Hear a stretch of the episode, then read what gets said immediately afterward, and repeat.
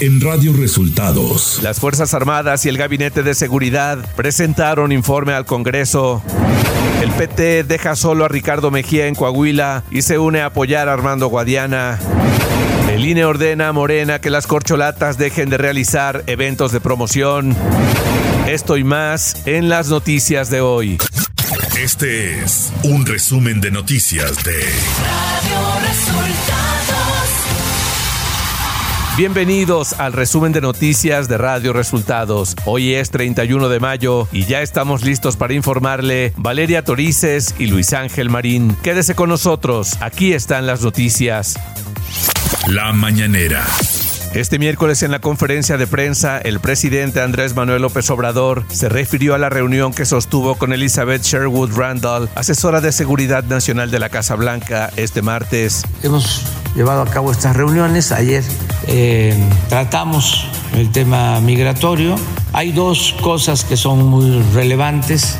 La primera, que es este, interesante repetirlo, reiterarlo, es que por primera vez en muchos años el gobierno de Estados Unidos abre un conducto, una vía para que los migrantes puedan hacer sus trámites, una vía para la migración legal López Obrador señaló que miembros del Gabinete de Seguridad de México, Estados Unidos y Canadá se reunirán dentro de un mes para hablar sobre los retos de la región en esta materia y los avances de los esfuerzos conjuntos. Y se acordó una nueva reunión, creo que se va a celebrar en Canadá.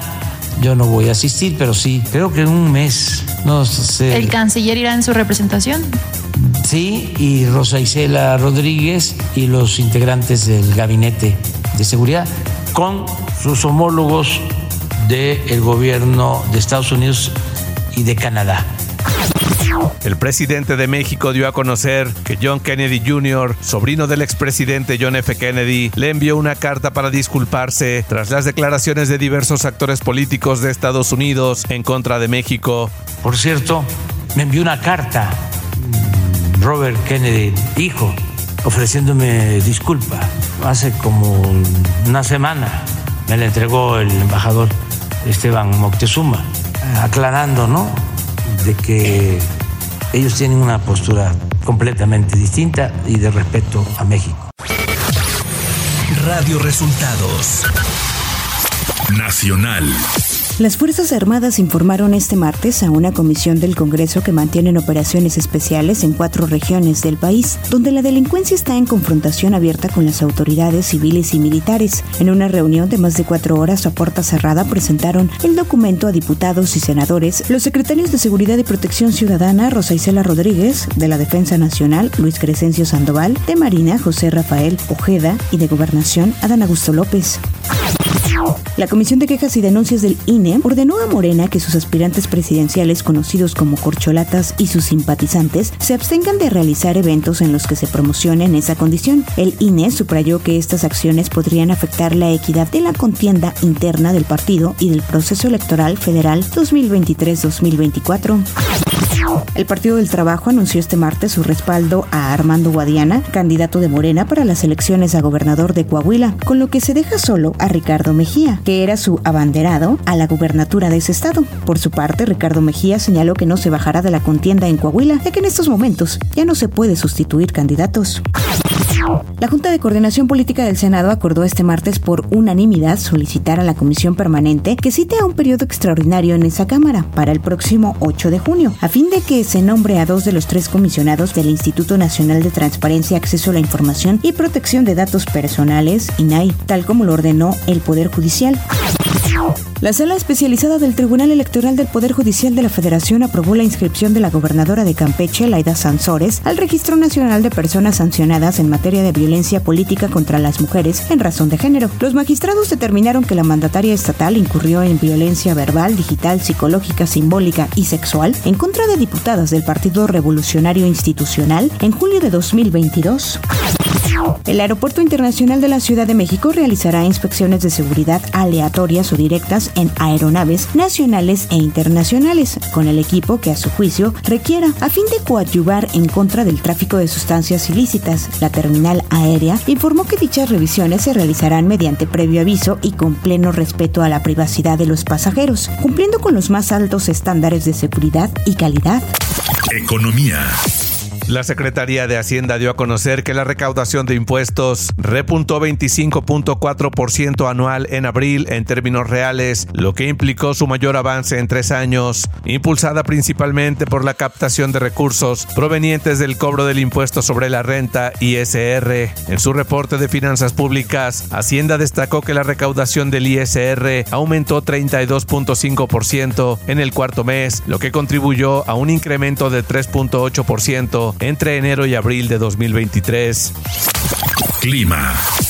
Este día una línea seca y la corriente en chorro subtropical mantendrán lluvias y chubascos, así como fuertes vientos en el noroeste, norte y noreste del país.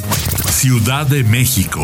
La jefa de gobierno de la Ciudad de México, Claudia Sheinbaum, y el coordinador residente del Sistema de Naciones Unidas en México, Peter Grochman, firmaron la integración de la Ciudad de México al compromiso global por la nueva economía del plástico, que corresponde al Programa de Naciones Unidas para el Medio Ambiente y que congrega a más de mil empresas, gobiernos y organizaciones en todo el mundo con el objetivo de promover una economía circular en el sector de los plásticos.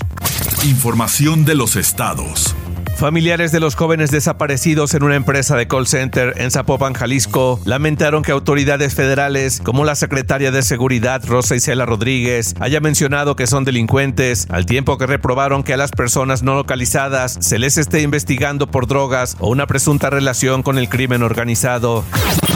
Este martes, la Fiscalía del Estado de México obtuvo una orden de aprehensión contra Sergio N. por el delito de maltrato animal, tras identificarlo como probable responsable de arrojar un perro a un caso con aceite hirviendo en Tecámac, en el Estado de México. Elementos de la Fiscalía General de Justicia de ese estado y de la Comisión Nacional Antihomicidios de la Secretaría de Seguridad y Protección Ciudadana Federal cumplimentaron la orden de aprehensión en contra de Sergio N. en un domicilio ubicado en la alcaldía Coyoacán de la Ciudad de México. El Instituto Nacional Electoral determinó cancelar el voto electrónico en las 74 casillas que habían sido programadas para aplicar esta prueba piloto en Coahuila. Esto al detectarse un error de configuración en el instrumento, lo que podría afectar la certeza del proceso. Radio Resultados Internacional.